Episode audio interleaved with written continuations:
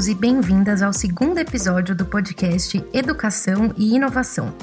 Quinzenalmente, sempre às quartas-feiras, vamos abordar temas diversos da educação básica, abrindo espaço para troca de conhecimentos e promovendo diálogos inspiradores sobre o cenário educacional do Brasil e do mundo. Eu sou Andressa, analista de marketing da Somos Educação, e com muita alegria começo a nossa roda de conversa trazendo uma convidada muito especial. Marília Zaluar é pós-doutora em neurociência molecular, professora da Universidade Federal do Rio de Janeiro e coordenadora científica da Rede Nacional de Ciência para a Educação. Hoje nós vamos falar um pouco sobre os estudos da neurociência aplicados ao processo de aprendizagem.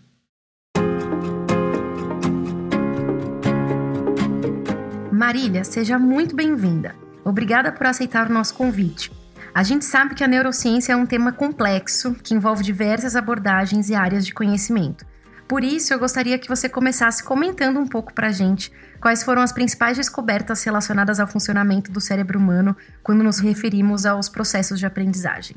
Muito obrigada, Andressa. Estou muito feliz de estar aqui participando desse podcast. É uma honra para mim. E essa primeira pergunta já começa difícil, né? Porque é difícil a gente escolher qual das contribuições da neurociência seria mais importante para a aprendizagem, né? Posso citar algumas assim mais rapidamente. Então, por exemplo, eu que sou na, dessa área mais molecular, eu me interesso muito pelos mecanismos biológicos, né, celulares, moleculares da memória, que é fundamental para a gente aprender, obviamente. Né? Então, como que isso acontece? O que, que tem que haver no cérebro? O que está acontecendo com as sinapses, é, as comunicações entre os neurônios nesse momento? Isso é muitíssimo interessante e certamente contribui, talvez nem tanto no ponto de vista prático, mas sim de como a gente compreende a aprendizagem. Então, para mim, a memória seria é o número um aqui. Mas mais recentemente se pesquisou o que acontece com o cérebro humano através de imagens funcionais da pessoa, obviamente, é, lendo e tudo mais. O que acontece com o cérebro humano quando ele aprende a ler? Então, comparando atividade cerebral de um indivíduo analfabeto, de um indivíduo recém-alfabetizado, de um indivíduo que já era alfabetizado há muitos anos. Quando eles são expostos a, a, a letras, né, a palavras. E aí se observou que, comparando essas diferentes situações, o cérebro humano, quando aprende a ler, existe uma conexão de regiões que são visuais, obviamente, reconhecimento das letras, das palavras, mas também com regiões relacionadas ao som dessas palavras. Isso a gente não sabia do ponto de vista, talvez soubesse do ponto de vista prático, né, já que isso é utilizado como mecanismo para alfabetização, a questão da relação do som com a, com a letra, com a palavra, mas aí a gente soube que, de fato, para que a pessoa pudesse aprender a ler fluentemente, essa conexão entre visão e audição tinha que acontecer, digamos assim. Além disso, acho que a gente pode falar muito da questão da motivação e atenção. O que, que prende a atenção do aluno? Acho que a gente vai falar um pouquinho mais disso daqui a pouco. É, o que, que prende a atenção do aluno? Como é que eu posso um aluno aguenta ficar assistindo uma hora de aula ou não? A atenção dele vai, vai variar ao longo dessa aula. O que, que eu posso fazer para prender a atenção desse aluno? Então, acho que isso também é, a gente pode ouvir da neurociência para a gente melhorar na sala de aula, certamente. E métodos de aprendizagem, de modo geral. Uma questão que eu acho muito interessante é: a gente deve estudar quatro horas seguidas ou é melhor a gente estudar uma hora com intervalo e uma hora de novo? até completar as quatro horas que você pretende estudar. O que, que é mais eficiente? Então, acho que tem uma série de contribuições que a neurociência pode dar para a prática na sala de aula. Eu mencionei aqui algumas que me vieram à mente, mas certamente tem muito mais que isso e tem muito mais que a gente pode aprender e avançar daqui para frente.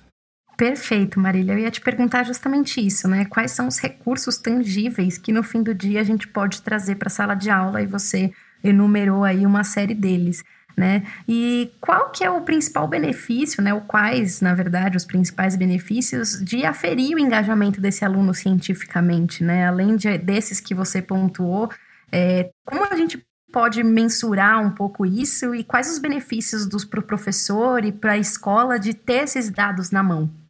Olha, é, é, é muito importante. Vamos pensar assim, um paralelo, né? É, esses métodos de aferição que você falou da atividade cerebral, já foram utilizados, já são utilizados em outras áreas né, do conhecimento e da atividade humana, como por exemplo na propaganda. O que, que eu preciso para aprender a atenção do meu consumidor em determinado produto?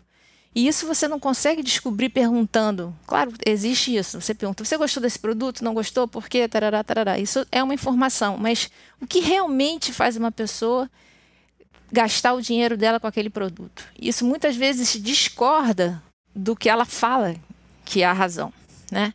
Então existe um, um componente, digamos assim, inconsciente que a gente nem percebe ou que a gente não quer falar, que contribui para as nossas atitudes, né? Do que a gente vai comprar ou deixar de comprar, por exemplo. E a mesma coisa serve para a sala de aula. Eu vou, um professor pergunta: você gostou dessa aula? Qual é a sua nota? A nota que você dá para essa minha aula? Aí o aluno: ah, mas eu gosto do professor, ele é tão legal, vou dar uma nota boa. Mas não necessariamente ele teve, ele deu uma aula muito boa, né?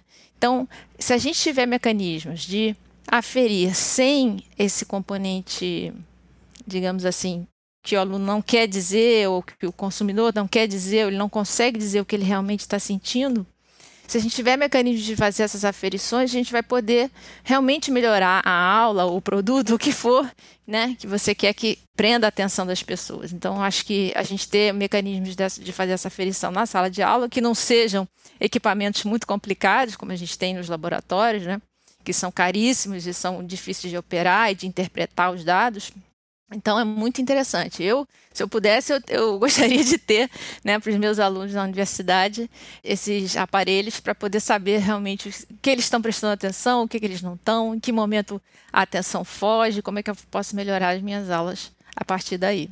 Muito legal.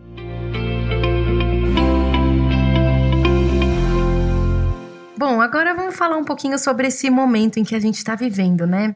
É, de que forma você acha que as aulas remotas elas podem comprometer o aprendizado cognitivo desse aluno? Né? Essa perda ela pode ser reparada no futuro?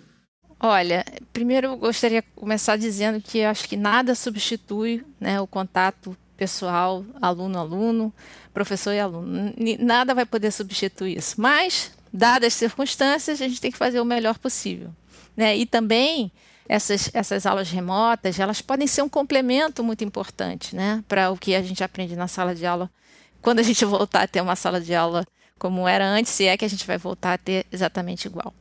Tem estudos mostrando, né, que em situações extremas, não tão duradouras quanto essa pandemia, mas como por exemplo quando teve aquele furacão nos Estados Unidos, Katrina, aí vários estudantes ficaram sem aula e numa situação extrema também.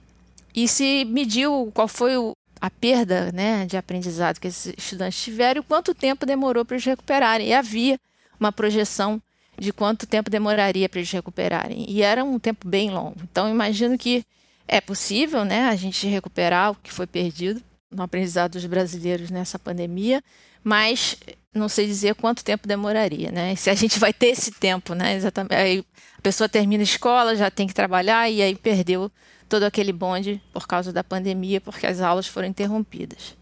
É, agora, eu acho também que, dada essa situação extrema que a gente vive, é um bom momento, é uma maneira, é uma oportunidade para a gente repensar algumas coisas, de como a gente aprende, como é a escola.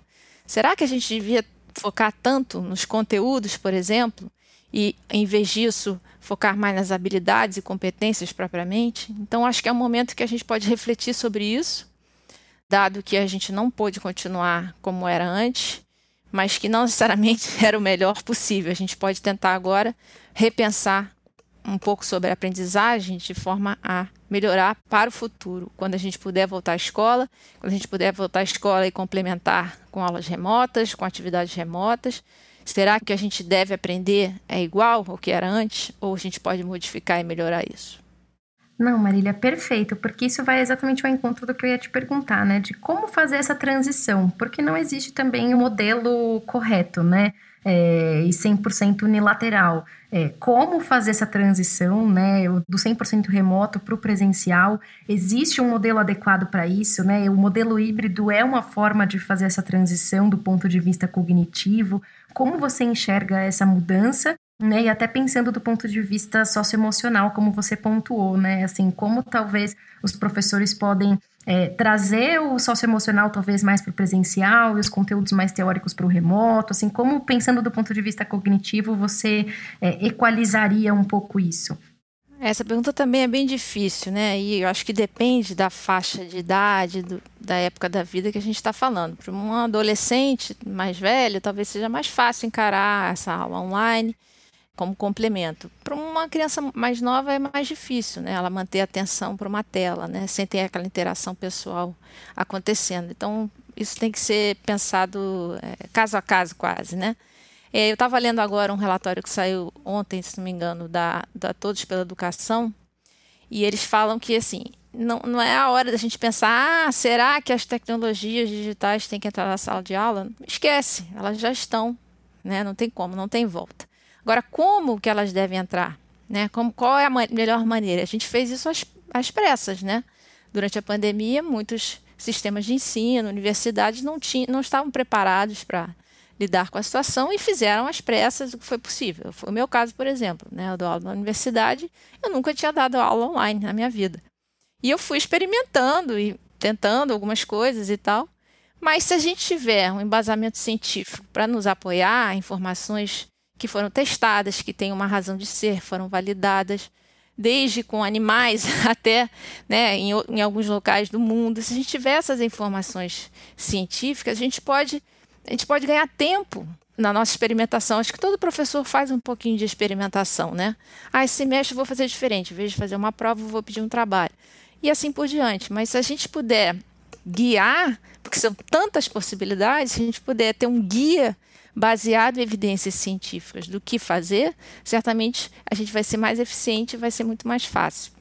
Então, eu não vejo problema em ter a gente desenvolver a partir desses, dessas reflexões científicas de, de experiência que o modelo híbrido vai ser o melhor, né? Porque tem ganhos também, né? Você não ter todas as aulas presenciais, já você perde menos tempo no trânsito. De repente, para um adolescente, isso significa dormir mais, o sono é super importante. Enfim, tem uma série de ponderações que a gente pode fazer. E o ser humano, né, se a gente for pensar, Antigamente, milhares de anos atrás, não existia escrita. É uma tecnologia humana. E a gente se adapta a essa escrita, e a partir dessa escrita, pensa tudo o que aconteceu com a gente. Né? A gente pôde armazenar informações como nunca antes. Antes as histórias eram contadas boca a boca, histórias orais. E de repente a gente tem histórias, a gente pode ler histórias de séculos atrás, né? Que certamente a gente não poderia saber, porque ninguém viveu esse tempo todo para não contar. As, as histórias contadas de um a um iam mudando, mas se a gente tem um registro escrito, a gente pode ler essas histórias. Então isso impactou a humanidade de uma maneira não dá nem para medir. E certamente a gente usar tecnologias digitais na sala de aula, pensadamente, em que situação, balança, de preferência, né, com um balanceamento bom entre atividade presencial e remota, tudo isso for pensado, certamente vai ter um impacto na humanidade. E eu acho que pode ser para o bem. E não tem como não ser. Não tem como não ser. As tecnologias digitais estão presentes na nossa vida. No, no, Brasil, por exemplo, a gente tem mais celulares que gente, então isso faz parte da nossa vida. Eu acho que a educação tem que ir lá, né? Eu gosto de falar essa frase, né? Parafraseando uma música do Milton Nascimento. Todo artista tem que ir onde o povo está. Então a educação tem que ir onde o povo está também. O povo está nas mídias sociais, nos, nos aparelhos celulares, nos computadores, na internet. Então, a educação tem que ir lá também. Então, aceito isso, né? Eu acho que esse modelo híbrido vai ser muito interessante em muitos aspectos. A gente tem que só pensar qual é a melhor opção, dependendo da idade, enfim, das possibilidades. E certamente as opções que promovam a equidade, né, entre os brasileiros, né? A gente não pode acirrar as inequidades do Brasil, né? A gente tem que pensar nesse modelo de ensino e de aprendizado que seja possível que todos os brasileiros possam ter. É isso que é a dificuldade. Perfeito. Marília, e quando a gente pensa na dimensão emocional, socioemocional, né, da formação, qual seria a importância do desenvolvimento dessas habilidades para o desenvolvimento cognitivo? Olha, eu, eu o que eu tenho visto, tenho estudado a respeito, elas são fundamentais, né? Tem vários estudos, inclusive de economistas, né, que fazem parte da rede nacional de ciência para educação, que mostram que, dado uma condição é, de adversidade, um aluno, né, que vem de uma família que os pais não estudaram, é uma família de status socioeconômico baixo, etc., a chance dele é, ter um sucesso escolar é menor. Ele, tá, ele, ele é vulnerável, ele, tá, ele tem tudo desfavorável a ele. E quais são as características daqueles que chegam lá e conseguem terminar a escola, entrar para a universidade? São justamente aqueles que têm grandes habilidades socioemocionais. Então, isso é fundamental, né? Como uma estrutura para que a pessoa tenha condição de enfrentar essas adversidades. Então, isso meio que corrige as adversidades, digamos assim.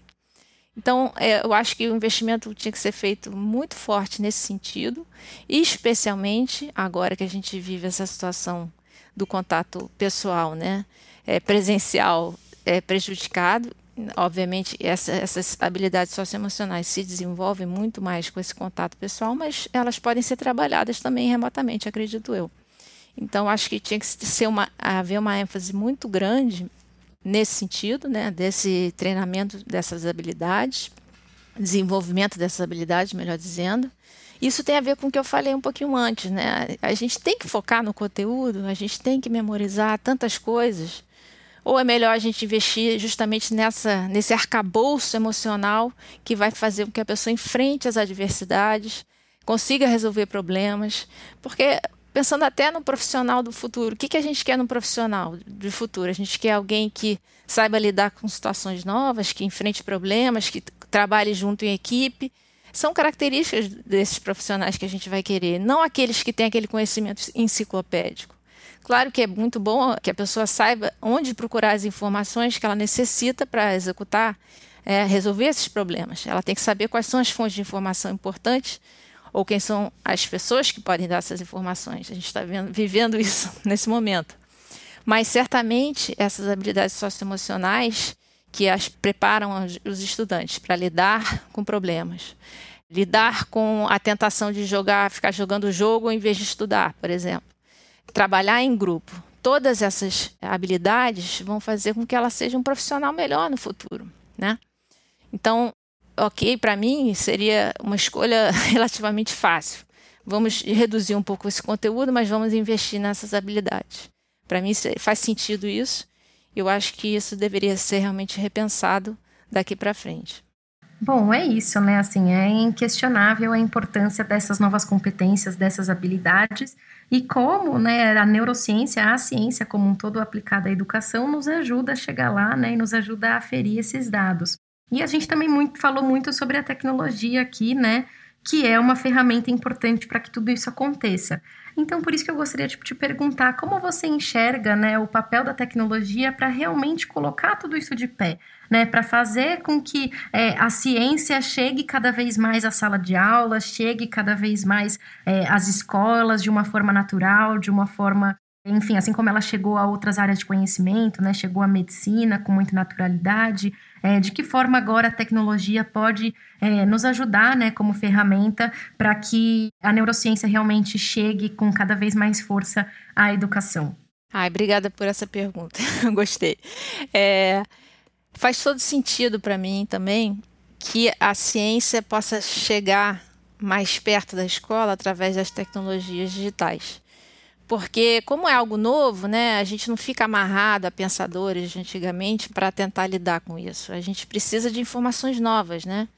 E a ciência, o que é a ciência? É um sistema de adquirir conhecimento, né? Que tem uma sistemática e que tem vários mecanismos para encontrar problemas, né? E, e, a gente encontra. Várias vezes a gente acredita numa coisa baseado no conhecimento no, naquele momento, mas dali para frente novos conhecimentos são adquiridos e a gente fala não, peraí, não é bem assim, né? A gente estava enganado. Isso traz uma certa é, inquietude para a gente, né? Porque o que, que é verdade, afinal, né? A gente nunca sabe, a gente está sempre correndo atrás dela, né? Mas, por outro lado, é um sistema muito robusto de se adquirir conhecimento, a ciência, né? Logo, se a gente, poxa, eu tenho que usar a ferramenta digital na sala de aula, não tem nenhum grande autor que eu possa me inspirar para dizer o que, que, eu devo fazer. Então, vamos ouvir a ciência. O que, que a ciência tem para dizer sobre isso? Olha, nós testamos o uso desse, dessa, dessa ferramenta nessa situação e o resultado foi esse. Ah, então eu posso fazer a mesma coisa na minha escola, né, na minha sala de aula. Vou testar isso a gente vai sempre experimentando também como professor, né? Eu acho que eu acredito muito nessa experimentação, mas de novo, repetindo o que eu já falei, reforçando o que eu falei, se a gente tiver algo para nos guiar, isso fica bem mais fácil. Então, acho que para concluir, né, assim, a ciência pode contribuir nesse aspecto, né, de como a gente investir na, nessas tecnologias na sala de aula, o que, que funciona, o que, que não funciona, justamente para a gente ganhar tempo, né, um tempo que a gente perdeu bastante agora, mas que a gente pode ganhar com essa acelerar, digamos assim, com essa com essa possibilidade da ciência nos apoiando, nos dando as evidências científicas para é, fazer essas modificações. Então, eu sou, obviamente, defensora da ciência, e você fez um paralelo interessante com a saúde, né? A gente não quer tomar um remédio que não esteja é, comprovadamente mostrado que ele é eficaz, né? Que ele funciona e que ele não faz mal. Então, a mesma coisa a gente pode dizer para determinadas atitudes na sala de aula, determinadas ferramentas que a gente pode usar. Eu não quero algo que vá prejudicar os, o aprendizado dos meus alunos, eu quero algo que funcione né, que seja melhor do que não usar essa ferramenta. Porque também um paralelo com os medicamentos, né, todo medicamento traz riscos, né? Ele até a gente pode usar a frase, né, tudo é veneno. Depende da dose, depende da situação. Então, a gente fazer determinadas coisas na sala de aula que não sejam comprovadamente, né, ou não tem nenhum embasamento para a gente usá-las ou não, pode ser perigoso. Então é importante a gente ter essas informações, a gente ter pesquisas realizadas nessa área, né? Pessoas que testem isso, pesquisadores, professores que tenham testado, que compartilhem as suas experiências, também é muito importante. E empresas né, que tenham oportunidade também de realizar experimentos, digamos assim, com os alunos e que tenham resultados, compartilhar esses resultados para que toda a população brasileira, toda, todos os alunos no Brasil possam se beneficiar dessa educação melhor, melhorada, que use essas tecnologias digitais, que todos usamos, mas que usem para aprender. Né? É isso. Muito bom. Esse é o nosso objetivo comum aqui também.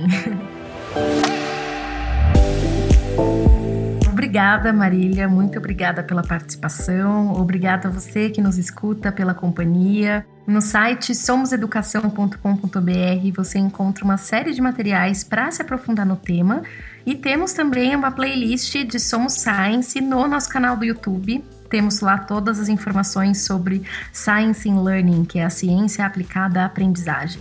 Então, nos vemos no próximo episódio e até lá!